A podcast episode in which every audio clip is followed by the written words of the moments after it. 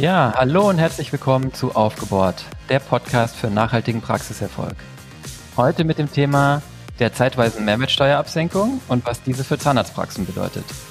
Wir freuen uns sehr, dass wir für dieses Thema einen Gast bei uns begrüßen dürfen, und zwar den Steuerberater Marcel Nielsen. Der Marcel ist Partner bei der Kanzlei Laufenberg-Michels Partner und Fachberater für das Gesundheitswesen.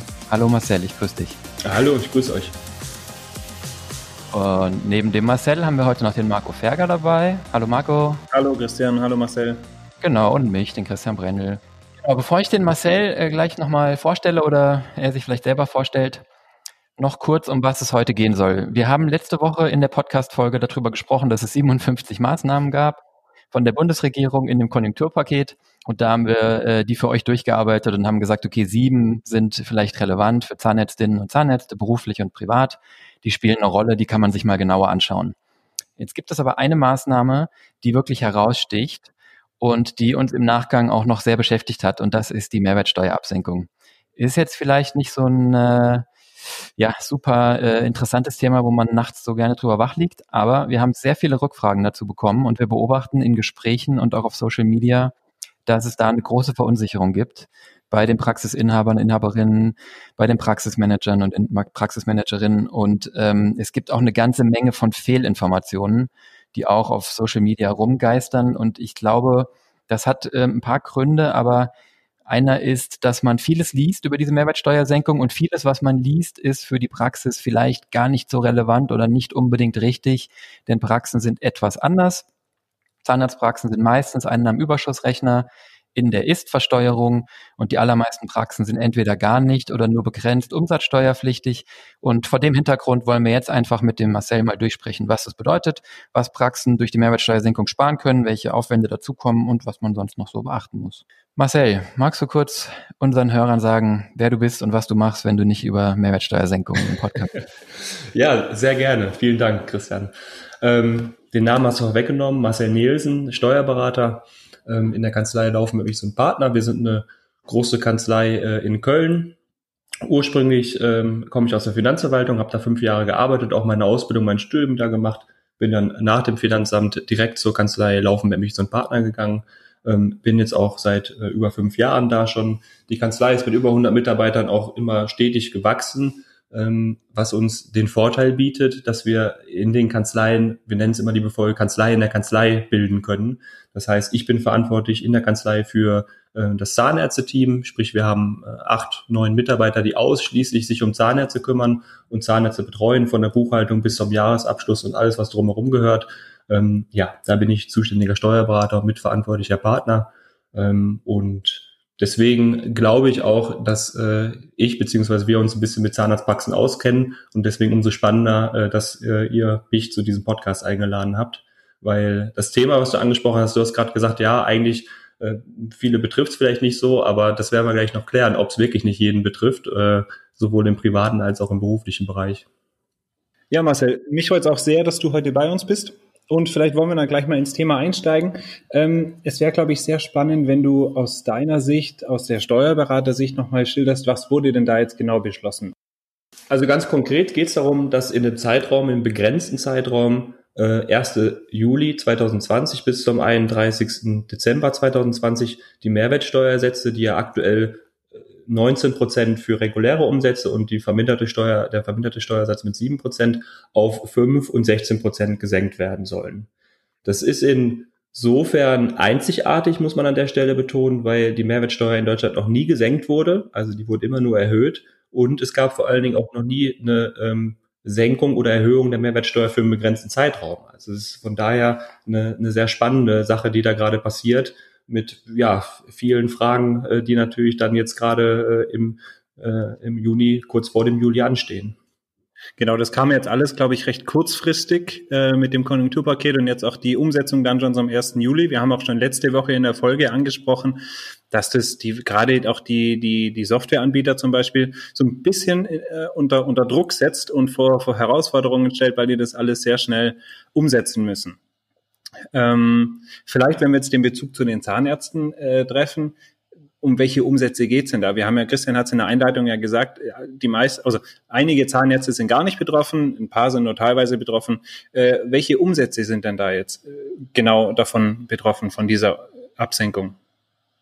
Also streng genommen sind erstmal alle Umsätze betroffen. Ähm, wenn wir uns auf die Zahnarztpraxis beschränken, ähm, macht es vielleicht am Anfang Sinn zu unterscheiden zwischen einer Zahnarztpraxis, die ein Eigenlabor hat und einer Zahnarztpraxis, die kein Eigenlabor hat. Weil ganz klassischerweise sind die Zahnarztpraxen ohne Eigenlabor auch nicht umsatzsteuerpflichtig. Das heißt, es werden möglicherweise geringe Umsätze erbracht, die irgendwie doch nicht der Heilbehandlungsleistungen sind und irgendwie doch umsatzsteuerpflichtig sind, aber ohne das jetzt zu kompliziert zu machen, da ist man ein sogenannter Kleinunternehmer, umsatzsteuerlicher Kleinunternehmer. Das ist vielen Begriff. Ne? Da gibt es eine Grenze, die wurde jetzt auch angehoben, ganz nebenbei von 17.500 auf 22.000 Euro. Ähm, das hat jetzt nichts mit dem Konjunkturpaket zu tun, das war eine, eine, andere Maßnahme.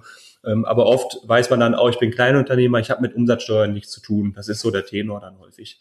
Ähm, und daneben gibt es dann eben die Zahnarztpraxen, die ein Eigenlabor haben. Und die Eigenlaborleistungen sind eben mit sieben Prozent, also mit dem äh, verminderten Steuersatz, äh, steuerpflichtig. Und ähm, da, ja, da können wir jetzt eigentlich direkt ansetzen, weil das sind natürlich die Praxen, die unmittelbar auch davon betroffen sind, weil die sich jetzt natürlich, du sprachst gerade die Praxissoftware an und den kurzen Zeitraum, den wir jetzt haben, äh, sich natürlich jetzt schon Gedanken machen müssen, wie schaffe ich das jetzt organisatorisch bis Juli so umzustellen, dass ich ab 1.7. eine Eigenlaborrechnung stelle, auf der 5% stehen und nicht 7% wie bisher auch.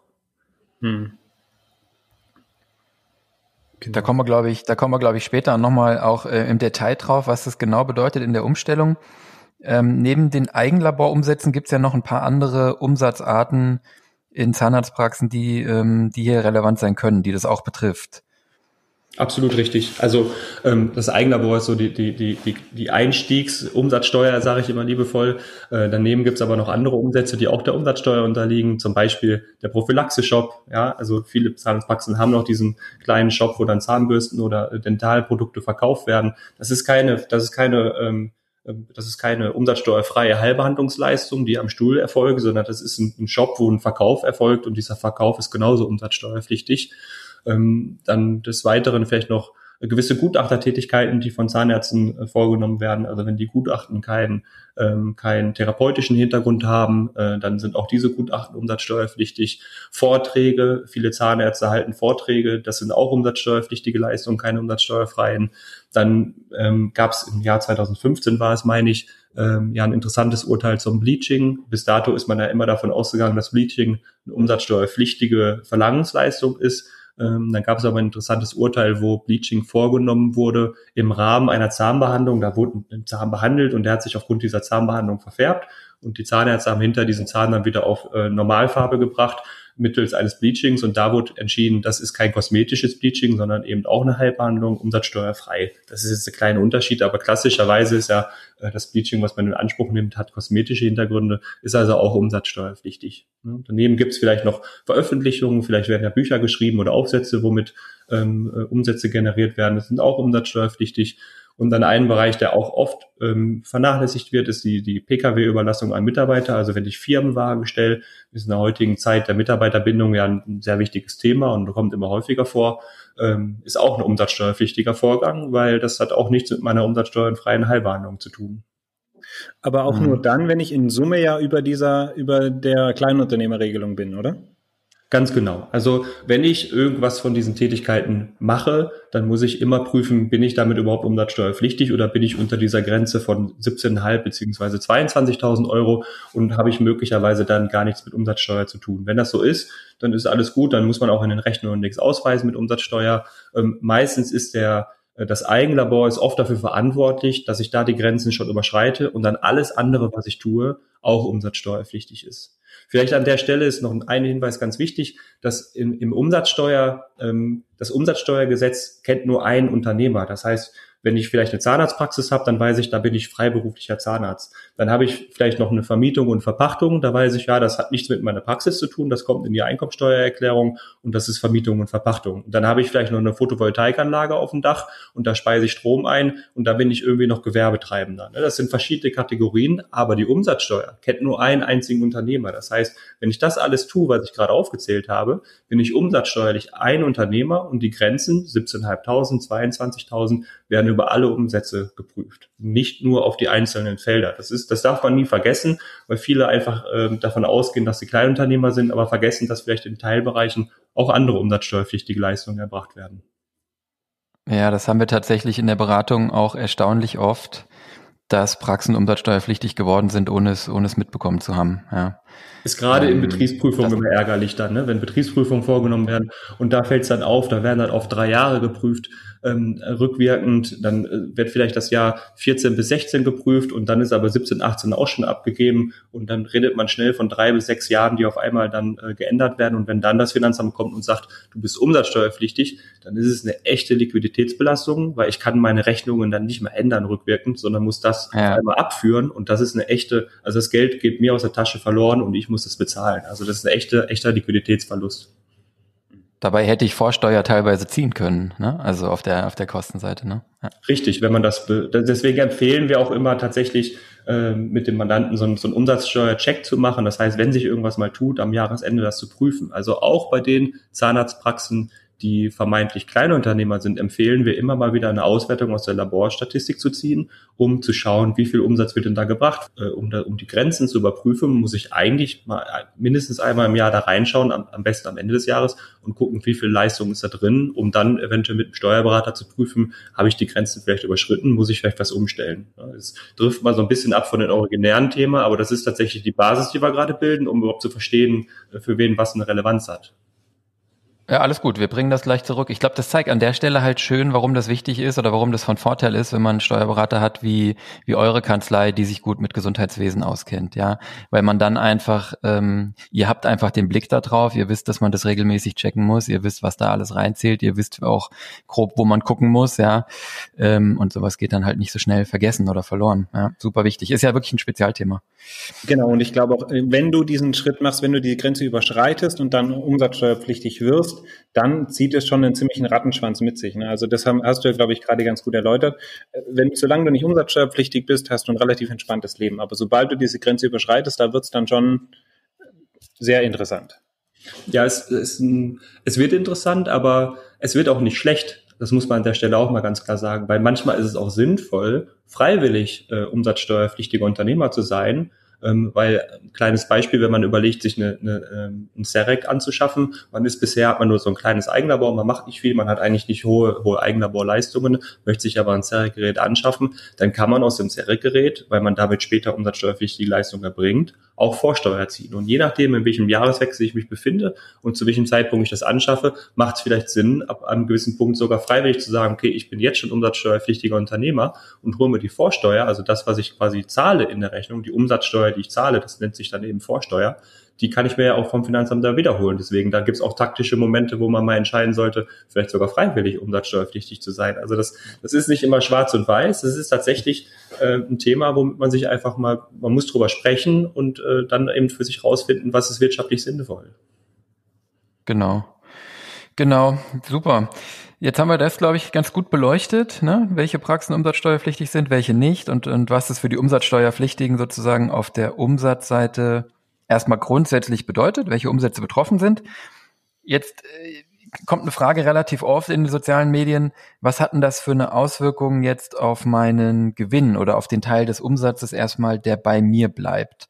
Ähm, da hast du äh, im Vorgespräch so ein paar Beispiele mitgebracht oder so eine Beispielrechnung auch aufgestellt und auch in dem Artikel oder in dem Interview, das du uns ähm, für unseren Blog gegeben hast, verlinken wir in den Show Notes. Magst du uns da mal äh, durch ein Beispiel durchführen oder durch zwei, was, was das so für Auswirkungen auf den, auf den Nettoumsatz sozusagen haben kann, der übrig bleibt in der Praxis? Ja, gerne, gerne. Ähm, auch da ist es tatsächlich leider nicht so, dass es einfach schwarz und weiß gibt. Ähm, auch da kommt es ganz stark darauf an, ähm, was sind das für Rechnungen, die ich da gerade eigentlich zahle? Also wie werden mir die gestellt, wie werden mir die ausgestellt und für welchen Bereich beziehe ich die Rechnung?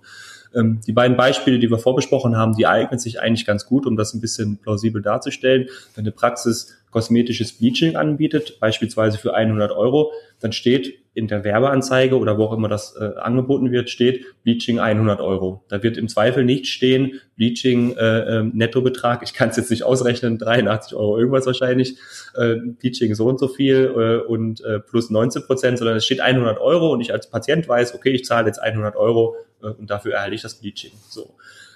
Wenn wir jetzt die äh, 19 Prozent Mehrwertsteuer abführen müssen aus diesen umsatzsteuerpflichtigen Bleaching, dann muss ich aus den 100 Euro 19 Prozent abführen. Das machen tatsächlich, jetzt habe ich die Zahl auch wieder gefunden auf meinem Schmierzettel, das sind dann 84 Euro und drei Cent, die mir übrig bleiben. So, wenn ich im Juli die gleiche Leistung anbiete, dann wird da immer noch stehen 100 Euro. Das heißt, der Patient kommt in die Praxis und weiß, ich zahle immer noch 100 Euro dafür. Wenn ich aber im Juli 16 Prozent Mehrwertsteuer daraus abführen muss nur, dann verbleiben mir nach dem Abzug der 16 Prozent 86,20 Euro. Das ist ein Unterschied von 2,17 Euro. Das hört sich jetzt erstmal nicht viel an, aber daran erkennt man, wenn ich äh, mein System beibehalte und die 100 Euro bleiben 100 Euro, dann vereinnahme ich als Unternehmer 2,17 Euro mehr. Und die verbleiben auch faktisch bei mir. Und der Patient spürt im Prinzip nichts von dieser Mehrwertsteuersenkung. Mhm, das ist ein viel diskutiertes Thema, weil ja die Intention von der Bundesregierung eigentlich auch war, sozusagen den Konsumenten zu entlasten. Und das werden wir natürlich dann alle sehen im Juli, ob das passiert oder nicht. Ne? Ähm, kann natürlich auch den einen oder anderen Unternehmer oder jetzt hier Zahnarzt verstehen, der sagt, ich passe dafür jetzt nicht extra meine Preisliste an, zum einen. Und zum anderen, ich habe damit viel Aufwand ähm, für die sechs Monate vereinnahme ich jetzt diese drei Prozent, um den Aufwand zu kompensieren. Ne? Das ist ja genau das, was dann passiert. Und du hast natürlich recht.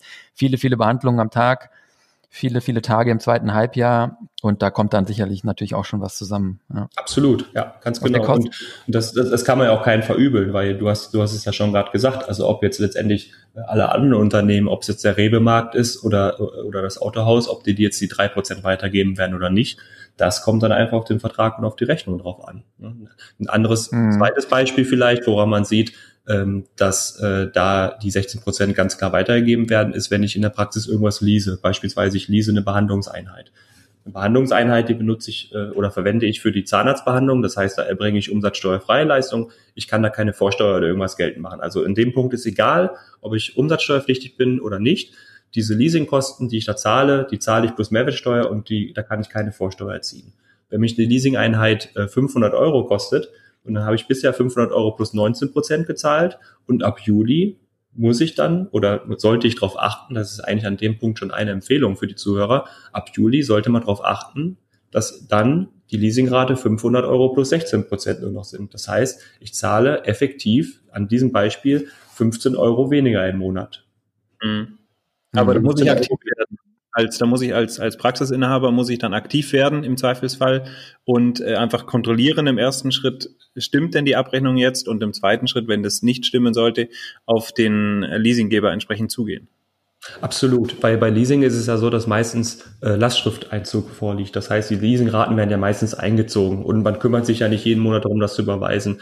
Deswegen wäre es eigentlich sinnvoll, dass man sich jetzt vielleicht im Juni mal seinen Kontoauszug schnappt vom Praxiskonto und vielleicht mal so die Kostenposition durchgeht und mal schaut, was wird da eigentlich eingezogen monatlich? Sind da eigentlich Dinge bei, die automatisch jeden Monat eingezogen werden, wo ich eigentlich jetzt eine Verminderung der Kosten erwarte, wie zum Beispiel beim Leasing?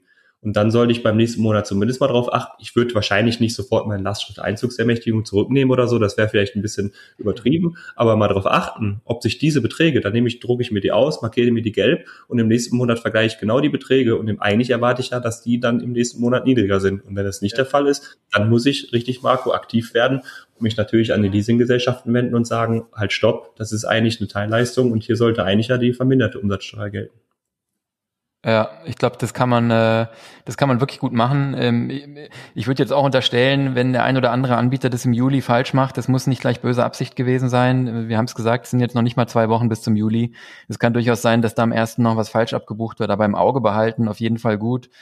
Ähm, bei uns in den Tools, in Solvi, Control und Flow kann man natürlich auch einfach den Leasinggeber eingeben und dann sieht man die Abbuchung der letzten Monate. Und wenn man das im Juli oder im August macht, dann sieht man, ob die im Juli und August niedriger geworden sind. Was wir letztes Mal ja gesagt haben, ähm, und das fand ich nochmal vielleicht auch nochmal hier wichtig anzubringen, der Punkt, den der Marcel eben genannt hat, ähm, super, ist eine echte Ersparnis. Wie viel kann das in der Praxis sein?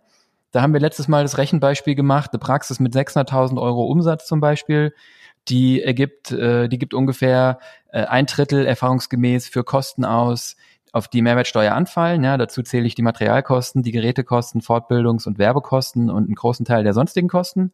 Und wenn wir sagen, ähm, dass so eine Praxis dann eben ungefähr ähm, ja 20 Prozent von den 600.000 für solche Kosten ausgibt, dann sind es 120.000 in einem Jahr, in einem Halbjahr, äh, für die diese Mehrwertsteuersenkung hier trifft, sind es dann ungefähr 60.000 und auf diese 60.000 Euro kann ich dann zwei bis drei Prozent Mehrwertsteuer im Idealfall sparen. Ja, da kommt man dann auf ungefähr 1500 Euro sowas um den Dreh, die eine Praxis in der Größenordnung im Idealfall bei den eingehenden Rechnungen dann sparen kann. Das ist natürlich nur der Idealfall und das betrifft natürlich nur die Fälle, wo der Lieferant das alles weitergibt, denn äh, gibt ja auch die Möglichkeit, wenn ich jetzt keinen keinen Vertrag, der, der fortlaufend ist, wie Leasing oder so, sondern wenn ich jetzt ad hoc Dinge einkaufe, dann ist es natürlich immer dem Lieferanten unbenommen, einfach den, äh, den Nettopreis so anzuheben, dass sich der gleiche Bruttopreis ergibt. Ja. Aber damit wir mal ein, eine Größenordnung haben, was sowas in Summe über die ganzen Ausgaben, die so eine Praxis hat, machen kann. 1500 Euro bei einer Praxis mit 600.000 Euro Umsatz im zweiten Halbjahr. Das fand ich ganz, ganz gut so von der Einordnung. Dagegen steht ja auch ein Aufwand, da kommen wir nachher nochmal drauf.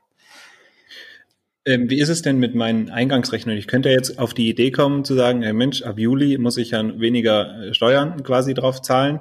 Kann ich Rechnungen, die jetzt, die jetzt äh, eingegangen sind, aber ein Zahlungsziel haben, das in den Juli reinläuft, kann ich da theoretisch die, die Mehrwertsteuer dann verringern auf die 16 Prozent? Also selbstständig sollte man äh, nicht anfangen, irgendwelche Rechnungen zu verringern. Nein. Ähm, bei Rechnungen ist ganz wichtig zu wissen, das ist auch eine, eine Kerninformation jetzt. Es kommt immer auf äh, das Lieferdatum drauf an, also auf das Datum Ausführung der Leistung. Wenn ich etwas liefere, auf das Lieferdatum, wenn ich eine sonstige Leistung, also eine, eine zahnärztliche Leistung erbringe, auf das äh, Datum, wann ich diese Leistung erbringe. Das heißt, ähm, ich kann nicht einfach hingehen und sagen, okay, da wurde mir was im Juni irgendwo geliefert oder ich habe was bekommen und äh, die Rechnung kommt jetzt im Juli und im Juni ist 16 Prozent, deswegen gehe ich mit dem roten Stift hin, streiche die 19 durch, schreibe da 16 hin und überweise den geringeren Betrag. Bitte nicht machen, ähm, weil es kommt wirklich auf den Lieferzeitpunkt drauf an und nicht auf den Zeitpunkt, wann mir die Rechnung zugegangen ist.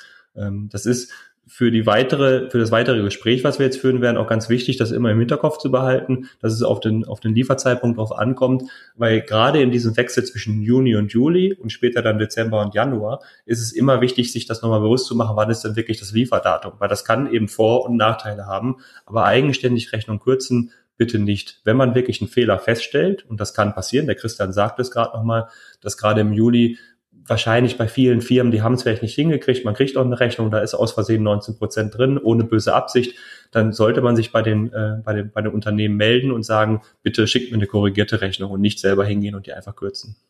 Okay. Wie sieht es dann bei, bei Teilzahlungen oder Ratenzahlungen aus? Sind die dann, kann, kann ich da irgendwie den, den, oder hat da der, der verringerte Mehrwertsteuersatz eine Auswirkung darauf? Also unterscheiden sollte man zwischen zwischen Anzahlungen und, und Ratenzahlungen. Also Anzahlungen, die man auf irgendeine Leistung macht. Also man könnte sich jetzt fragen, ist es sinnvoll, jetzt noch schnell eine Anzahlung zu leisten? Genauso könnte man sich die Frage erstellen, soll ich im Dezember dann später noch schnell eine Anzahlung leisten, solange ich mich in diesen 16 Prozent bewege, damit es hinterher nicht teurer wird. Das bringt alles nichts, weil Anzahlungen haben keine Auswirkung. Also auch da kommt es auf, den, äh, auf das Lieferdatum drauf an, auf, die, auf das Datum, wo die Leistung ausgeführt wird und nicht auf irgendwelche Anzahlungen. Das heißt, damit gewinnt man überhaupt nichts. Äh, es kann sogar im Gegenteil passieren, dass man jetzt noch Anzahlungen leistet, mit wo, wo 19 Prozent drinsteht, weil nach Umsatzsteuergesetz ist der Unternehmer, der jetzt schon Anzahlungen bekommt, auch verpflichtet, da Umsatzsteuer abzuführen mit 19 Prozent. Und wenn die Lieferung dann oder die Leistung erst im zweiten Halbjahr ausgeführt wird und dann gibt es so eine Schlussrechnung, da steht auch meine Anzahlungsrechnung drin, dann wird die nochmal korrigiert. Das heißt, dann wird die Gesamtsumme eben auf 16 Prozent runtergerechnet und diese Anzahlungsrechnung auch korrigiert.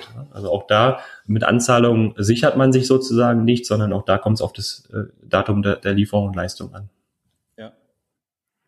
Ja, super wichtig, dass wir das klarstellen, weil da gab es so wirklich die meiste Verwirrung in den sozialen Medien. Da gab es wirklich Leute, die behauptet haben, es kommt darauf an, wann ich zahle und, und äh, das haben wir jetzt, glaube ich, super eingeordnet, wie das da wirklich aussieht. Ja.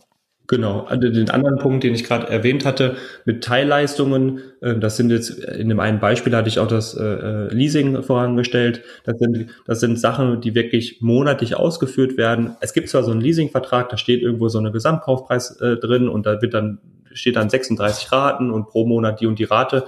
Das sind klassischerweise wirklich Verträge, die Teilleistungen darstellen. Das heißt, da wird auf den Monat geschaut und auf den Monat abgerechnet. Und das sind auch genau die Verträge, wo wir gerade gesagt haben, wo man dann äh, eben in Survey Control gucken sollte, welche Leasing-Verträge habe ich eigentlich und welche äh, sollten dann eigentlich ab Juli quasi mit einem geringeren Wert ausgewiesen werden oder wo entstehen geringere Kosten. Da unterscheidet man wirklich von Monat zu Monat. Das gilt ja dann auch für mein Privatleasing. Also wenn ich einen Privatwagen habe, den ich, den ich geleast habe, da gilt es ja dann auch oder gilt es nur für, für meine Praxisfahrzeuge? Absolut. Absolut richtig, Marco. Und das ist jetzt eigentlich ein ganz spannender Punkt, weil bis gerade haben wir uns da eigentlich nur im betrieblichen Bereich irgendwo bewegt. Und viele könnten sich die Frage stellen, okay, ich bin nicht umsatzsteuerpflichtig in der Zahnarztpraxis. Das heißt, ich kann die Mehrwertsteuer eh nicht ziehen. Vielleicht betrifft mich das alles gar nicht so. Aber es gibt auch noch einen privaten Bereich. Und gerade auch im privaten Bereich. Leasing ist ein gängiges Modell heutzutage. Ähm, und auch da muss natürlich die Rate gemindert werden. Und das ist dann für jeden Privatkunden eine echte Ersparnis, weil das Beispiel, was ich mit der, mit der Behandlungseinheit gebildet habe, 500 Euro plus 19 äh, Prozent sind 595 Euro. Und wenn die Leasingrate im Juli 500 Euro plus 16 Prozent sind, sind es 580 Euro, also 15 Euro weniger. Das heißt, privat spart man auch 15 Euro. Ja, ist spannend, mhm. absolut. Ähm, du hast vorhin von dem Zerek-Gerät gesprochen mit der Anschaffung.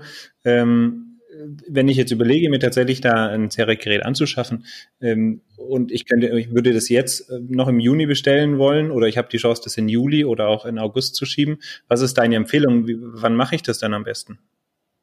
Das ist eine ganz spannende Frage, weil da kommt es letztendlich darauf an, was, wie, wie handelt der Unternehmer, von dem ich das Seriergerät kaufe? Gibt er mir diese Ersparnis, diese Mehrwertsteuersenkung weiter oder nicht? Weil wenn der Unternehmer sagt, das Serek kostet 50.000 Euro, egal ob da 19 oder 16 Prozent drin sind, dann macht es Sinn, das noch im Juni zu kaufen. Weil wenn ich aus 50.000 Euro mir 19 Prozent vom Finanzamt holen kann, dann bekomme ich mehr, als wenn ich mir im Juli aus 50.000 nur 16 Prozent holen kann. Also die Frage kann man leider nicht mit ne, nicht direkt beantworten. Da kommt es einfach darauf an, welche Preise sind ausgeschrieben, sind es Netto-Vereinbarungen, sind es Brutto-Vereinbarungen. Ne? Ich, ich erinnere wieder an das Beispiel mit den 100 Euro Bleaching. Da steht einfach 100 Euro. Da steht jetzt nicht äh, der Nettopreis plus Mehrwertsteuer plus gesetzlicher. Ja. ja. Hm. Das heißt, eigentlich am Ende des Tages ist es sowieso, glaube ich, so, wie, du es auch im Vorgespräch gesagt hast, Marcel, man sollte sich hier mit Investitionen auf keinen Fall von der Mehrwertsteuer jetzt leiten lassen oder verleiten lassen, sondern es ist sowieso nur relevant, wenn ich die Investition sowieso tätigen wollte, ja, und dann darauf achten, wenn das Zerek zum Beispiel mit einem Nettopreis beworben wird, dann kann ich natürlich auch zum Händler gehen und dann im Juli sagen, da kommen jetzt 16 Prozent drauf. Aber am Ende ist es bei großen Investitionen sowieso immer so, dass ich meistens verhandle ja, also ich zahle ja nicht den Listenpreis, egal ob das ein Zerek ist, ein Auto oder äh, äh, ein großer Drucker, sondern ganz oft ist es ja so, dass ich mit dem Händler einen, einen Preis festlege, ja, und da wird ja ganz oft gerundet. So, und dann, dann ist der Vorteil vielleicht auch schon wieder futsch. Also genau, absolut wir haben richtig gesagt, Christian, auch schon in den letzten Folgen immer wieder, und ich wiederhole es auch gern nochmal, Investitionen sollen nie ähm, von diesen äh, Einflussgrößen irgendwie gesteuert sein, sondern wenn ich sowieso, wie du gesagt hast, überlege, hier zu investieren, Behandlungseinheit, CEREC, äh, Röntgen, was auch immer, ähm, dann mache ich das, wenn ich es brauche. Und da kann es dann schon eine Rolle spielen, ob ich es jetzt im Juni mache oder im Juli, aber ansonsten ist es irrelevant. Genau. Als Steuerberater sagen wir immer liebevoll nicht nach Steuern steuern. Ja, also man sollte keine Entscheidung danach treffen, ob man irgendwo Steuern spart, äh, in Anführungsstrichen Steuern spart, sondern man muss wirtschaftlich sinnvolle Entscheidungen treffen. Und wenn ich die zu treffen habe oder ohnehin treffen werde, dann sollte man natürlich schon darauf achten, ob dieser Zeitraum Juni, Juli oder Dezember, Januar schon eine Rolle spielt. Da sollte ich mich schon mit beschäftigen. Ja, ähm, ich glaube aber, dass auch in den nächsten Monaten dieses Mehrwertsteuer, diese Mehrwertsteuersenkung ähm, wahrscheinlich auch viel dazu genutzt wird, um irgendwelche Dinge anzupreisen, um einfach die, die Kauflust auch wieder anzuregen durch gewisse Dinge wie äh, wir schenken in die Mehrwertsteuer oder äh, wir gehen jetzt schon runter oder vielleicht sogar im, in 2021 wir bleiben bei 16 Prozent ein halbes Jahr darf man sich natürlich nicht irren lassen. Die Umsatzsteuer, die die Unternehmen ausweisen müssen, sind nach wie vor 16 und 19. Da können die nichts dran ändern. Aber die haben natürlich eine Möglichkeit, ihre Basispreise, also die Nettopreise anzupassen. Und ich glaube, da werden viele Unternehmen das nutzen, um entsprechend Kaufanreize zu setzen, um das für, für, für Medienauftritte zu nutzen, was auch vollkommen in Ordnung ist, was auch die, die Sache ein bisschen äh, ja, fruchtbar gestaltet. Aber äh, das ist kein, kein Grund, jetzt deswegen zu sagen, das mache ich jetzt oder nicht, sondern da sollte immer ein wirtschaftlicher Charakter hinterstehen. Prima, das sehen wir alle gleich. Das sieht man jetzt schon, die ersten Angebote kommen tatsächlich. Das wird spannend, ja. Ich glaube, die einzige Ausnahme, haben wir letztes Mal gesagt, Marco, ist der voll elektrische Praxisjet. Ne? den, äh, genau. Wenn man auf den jetzt drei Prozent Mehrwertsteuer spart, den dann degressiv abschreibt Richtig. und ähm, dann noch die Elektroförderung nimmt, dann, dann läuft das. Aber wenn du gerade, wenn du gerade die degressive Abschreibung äh, ansprichst, da hatte ich vorher noch einen Gedanken dazu. Ähm, das ist nämlich der Unterschied, glaube ich, auch zu der Mehrwertsteuerabsenkung. Wir hatten es in der letzten Folge auch schon äh, benannt, dass die degressive Abschreibung ja gern so ein ich nenne es jetzt mal Krisenmodell ist. Wenn es irgendwo ähm, knarzt und sowas, dann wird die degressive Abschreibung aus der Schublade geholt und ähm, go for it. Und die Mehrwertsteuersenkung, wie du sagst, ist jetzt tatsächlich einmalig, ne? dass das jetzt überhaupt mal passiert. Absolut. In dem Zusammenhang habe ich eine Frage, Marcel. Alles, ähm, du hast genau, du hast im Vorgespräch gesagt, also das ist irgendwie das, äh, das erste Mal, dass es eine Mehrwertsteuersenkung gibt und, und eine temporäre gab es sowieso auch noch nicht. Ne? Normalerweise werden Mehrwertsteueranhebungen beschlossen und dann sind die auf unbestimmte Zeit. Mm, und die ist ja auch erst vor noch nicht mal zwei Wochen beschlossen worden und ein Gesetz, ein finales äh, oder ein finalen, ähm, ein finales BMF-Schreiben zur Anwendung gibt's ja auch noch nicht. Äh, das, was wir jetzt hier ähm, erklären oder besprechen, das basiert letztendlich auf, auf den Erfahrungen von, von den bisherigen Mehrwertsteuersenkungen, oder? Und auf der Annahme, dass es dieses Mal analog so gehandhabt wird und dann, glaube ich, auf dem Entwurf des BMF-Schreibens. Ne? Aber wir warten wahrscheinlich nicht, dass sich daran jetzt in den nächsten zwölf Tagen noch materiell was ändert, nehme ich an.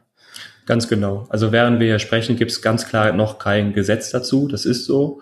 Ähm, aber es gab in der Vergangenheit schon mehrfach Mehrwertsteueranhebungen. Das heißt, der Gesetzgeber musste sich dazu schon Gedanken machen. Es gibt beispielsweise den Paragraph 27 Umsatzsteuergesetz. Da steht mehr oder weniger das sehr, sehr vereinfacht drin, was wir gerade besprechen, dass eben so Anzahlungen nicht zählen, sondern es eben auf das Lieferdatum ankommt für die Umsatzsteuer. Das steht schon im Gesetz drin, weil es eben schon mehrfach Anhebungen gab. Das ist jetzt nichts Neues. Und den Entwurf, den du angesprochen hast, ähm, Christian, den gibt es, den kann man sich auch anschauen ist nicht ganz leicht zu lesen, sind viele komplexe Beispiele drin, die zum Glück äh, oft keine Rolle spielen für, für Zahnarztpraxen. Dass wir die jetzt hier nicht äh, ausführen müssen, das hilft uns, glaube ich, alle, sowohl uns als auch den Zuhörern.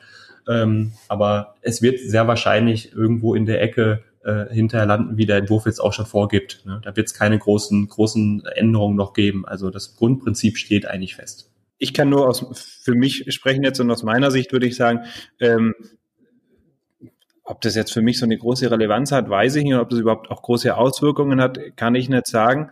Ähm, und der gesamtwirtschaftliche Aspekt bleibt in meinen Augen noch abzuwarten. Wir haben vorhin auch schon über den Aufwand gesprochen, der dahinter steckt, hinter so einer Mehrwertsteuerabsenkung. Das ist ja nicht einfach nur so, ab 1.7. Äh, sind es nur noch 16 Prozent, sondern was da organisatorisch dahinter steckt und auch in den Softwarebereichen ähm, äh, dann dahinter steckt, äh, das ist ja ein Wahnsinn, dass das jetzt Absolut. aufgenommen wird.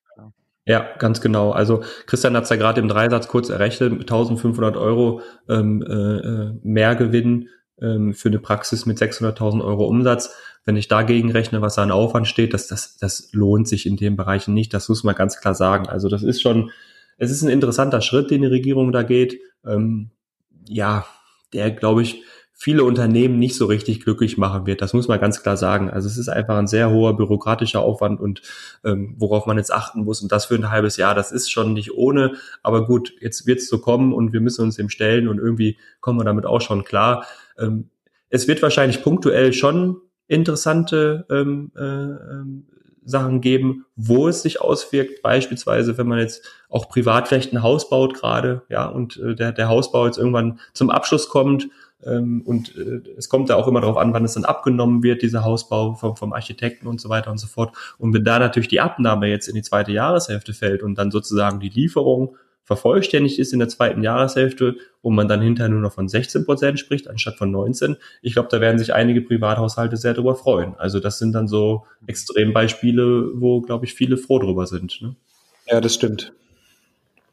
Gibt es eine ganze, klar, gibt es die Komponente sozusagen neben dem Praxisinhaber, Unternehmer, gibt es natürlich die, die ganze private Seite, wo man auch davon profitiert. Es ist eine große Umverteilung am Ende mit dem Ziel, auch die schwächeren Einkommen und, und zu, zu, ja, zu unterstützen. Das ist ja am Ende das, was eine Mehrwertsteuersenkung tut. Und haben wir letzte Folge ja schon drüber gesprochen, dass das insgesamt zu begrüßen ist. Wie du sagst, Marcel, wir müssen jetzt alle mit leben, wir machen das Beste draus. Vielleicht, äh, wenn wir zum Abschluss kommen wollen, was müssen die Praxen, die die umsatzsteuerpflichtig sind, dann jetzt neben den ganzen Themen in der Rechnungsstellung noch beachten, was die Umsatzsteuervoranmeldung geht? Gibt es da noch irgendwelche besonderen Dinge? Muss man vorsichtig sein, aufpassen, sicher, aber irgendwas Besonderes noch von eurer Seite? Also die Umsatzsteuervoranmeldung, die, die es im Moment gibt, die sieht kein Feld für 16 Prozent vor. Also die wird ja immer Anfang des Jahres oder Ende letzten Jahres entworfen und irgendwann vorgestellt. Da, da stehen 7 und 19 Prozent und nicht 16 Prozent. Es gibt aber in der Umsatzsteuervoranmeldung eine Zeile, ich bin mir nicht sicher, es müsste Zeile 28 ungefähr sein, ähm, wo sonstige, also Umsätze zu sonstigen oder zu anderen Steuersätzen ausgewiesen werden können. Und wir gehen im Moment davon aus, dass wir diese Zeile nutzen werden, um dann eben die 16-prozentigen melden zu können, ähm, weil irgendwie muss man die ja ans Finanzamt melden und in die 19 Prozent Umsatz kann man die oder darf man die halt nicht reinschreiben. Ne? Da sollte man schon darauf mhm. achten, ähm, wie es dann hinterher in der Jahresumsatzsteuererklärung aussieht, bleibt auch noch abzuwarten. Wahrscheinlich wird es da auch über die äh, sonstigen Steuersätze gelöst. Ja. Bleibt spannend. Gut, die gute Nachricht für jeden, der es mit dem Steuerberater macht, der sollte es vielleicht nochmal mit dem Steuerberater besprechen und sicher gehen, dass er, dass er die Besonderheiten der Zahnarztpraxis kennt.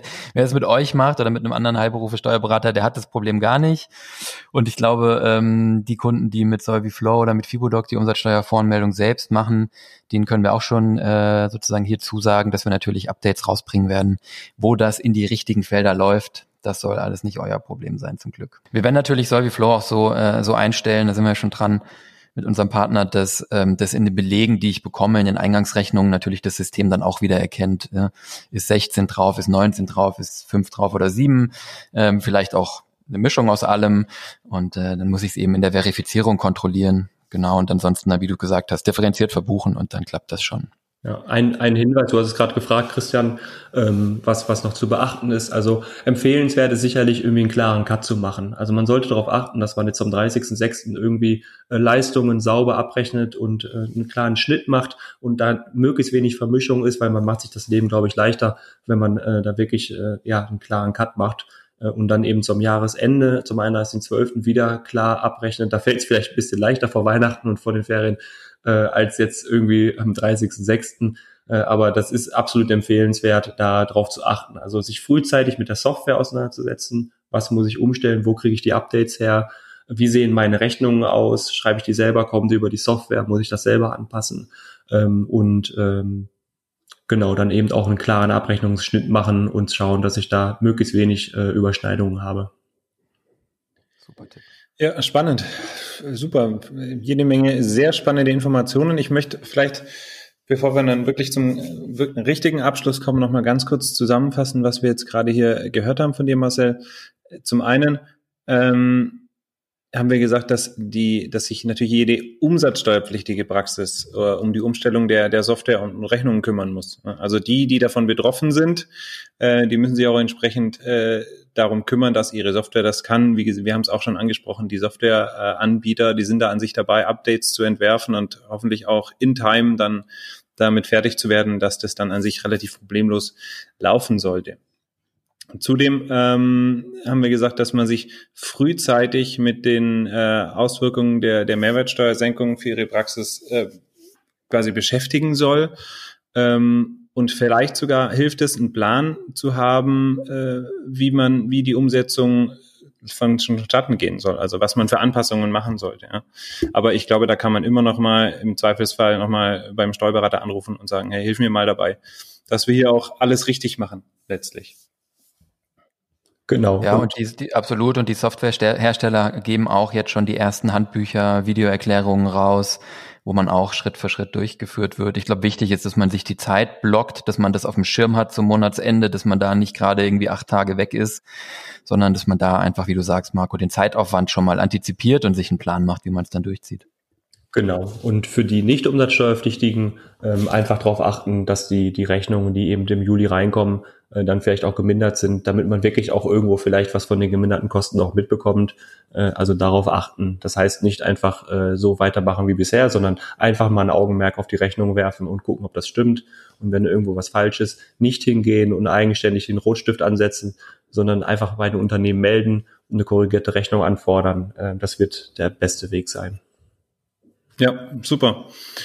Was weiterhin, glaube ich, noch gilt, ähm, für alle Praxen dann, das hast du gerade, das sind wir auch schon dabei, mit dem Punkt, den du gerade angesprochen hast, eben zu prüfen, die, die Rechnungen zu prüfen, dass die auch die richtigen Mehrwertsteuersätze aufgewiesen haben. Ähm, und was du vorhin auch gerade schon angerissen hast oder erläutert hast, den klaren Schnitt, möglichst klaren Schnitt zu machen zum 30.06., also vor Absenkung der Mehrwertsteuer und dann zum 31.12.2020, bevor dann ab 1.1.2021 wieder die alten oder jetzt aktu noch aktuellen Mehrwertsteuersätze mit 19 und 7 Prozent gelten.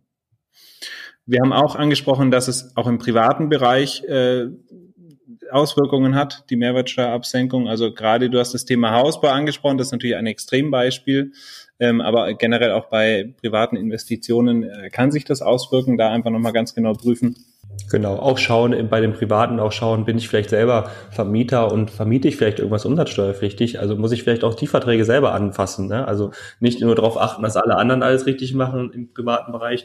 Ich, ich sage Vermietung privat, weil die meisten die Vermietung irgendwie so gedanklich im Privatbereich ansiedeln. Und wenn ich mhm. Vermieter bin und irgendwas umsatzsteuerpflichtig vermiete an eine Zoohandlung oder sonstiges, dann sollte ich auch darauf achten, äh, dass ich dann, äh, wenn ich da umsatzsteuerpflichtig vermiete, auch die Umsatzsteuer entsprechend anpasse. Ne? Also Super. Dann haben wir da, glaube ich, einen Knopf dran. Das sind die wesentlichen Punkte. Ich mache keinen Spaß. Während wir sprechen, schreibt meine Frau mir, ob sie die Matratze für unseren Sohn jetzt bestellen soll oder bis zum 1. Juli warten sollte. also ja, Super. aus dem Leben. Ja. ja. Ich empfehle ihr dann einfach die Folge anzuhören. Dann weiß sie eigentlich alles, auch wenn sie keine Zahnärztin ist. Genau. Oder wenn, wenn sie einen guten. Steuerberater braucht, sie weiß ja. Dann. genau. Super. Ja, Marcel, wenn nichts mehr ist von deiner Seite, dann bedanke ich mich recht herzlich bei dir, dass du dir die Zeit genommen hast. Wir waren ja mit euch ganz früh in Kontakt, auch mit dem Michael Laufenberg, als diese Umsatz, äh, die Mehrwertsteueränderung kam, haben wir direkt mit euch uns kurz geschlossen und geguckt, wie wir es in den Programmen anpassen, was es für die Kunden bedeutet. Und äh, der Michael kann leider heute nicht dabei sein, der hat Besseres zu tun, der weilt in Italien. Aber wir freuen uns sehr, dass du die Zeit dir genommen hast, dass du da warst. Ich glaube, es war kurzweilig und super informativ zugleich. Hab vielen, vielen Dank. Ich hoffe, es hat den Zuhörern gefallen und wir würden uns, das spreche ich glaube ich auch für Marco und für Diana und Thomas auch, wirklich freuen, wenn wir dich und vielleicht äh, den Michael oder euch beide in der zukünftigen Folge mal wieder begrüßen dürften. Hoffentlich nicht zu einer Mehrwertsteuer-Thematik, vielleicht zu irgendwas anderem. Danke ja, dir ganz herzlich. Dann zur, zur Hebung der Mehrwertsteuer auf 19 Prozent vielleicht. genau. genau. Nein, sehr gerne. Es hat sehr viel Spaß gemacht. Vielen Dank. Ähm, ja, Wunderbar. Marcel, auch von meiner Seite aus nochmal vielen, vielen Dank. Auch in Vertretung, Christian hat es auch schon gesagt, für, für, von Thomas und Diana. Wir freuen uns, wenn euch Zuhörern unser Podcast gefällt. Wenn das der Fall ist, dann abonniert uns äh, gerne in einem Podcast-Player eurer Wahl und erzählt gerne euren Kolleginnen und Kollegen, dass es unseren Podcast gibt und wo sie ihn finden. Wenn ihr Fragen habt, jetzt speziell zu dieser Folge oder allgemeinere äh, Fragen, Vorschläge, Lob oder Kritik, dann schreibt uns, und das macht ihr am besten an fragen.aufgebaut-podcast.de oder auf unseren Social Media Accounts. Dann vielen Dank nochmal. Ich wünsche euch allen noch einen schönen Abend und bis zum nächsten Mal. Ciao. Und wer Fragen an den Marcel hat, ich packe die Kontaktdaten in die Show Notes. Wir dürfen noch gerne noch was für die Outtakes tun. Ja, ansonsten ist es einfach eine Steuerberaterfolge, die sind nicht so witzig, da gibt es keine Outtakes. Das sind meine einzigen Notizen hier. Mein Name, Steuerberater. ist geil. Er hat seinen Namen Ich hatte den Eindruck, dass du bei der Vorstellung kurz ins Stottern gekommen bist, als du deinen Namen vorlesen musstest. Ja, das hat Spaß gemacht. Marcel, grüß den Michael, falls du was von ihm hörst. Mach ich auf jeden Fall. Also, wirklich großer Dank. Also, ja. ja, das ist sein Werk. Er ja, ist beim nächsten Mal dabei. Ich hoffe, er ist nicht traurig. Und das werde ich alles löschen, da kannst du glauben.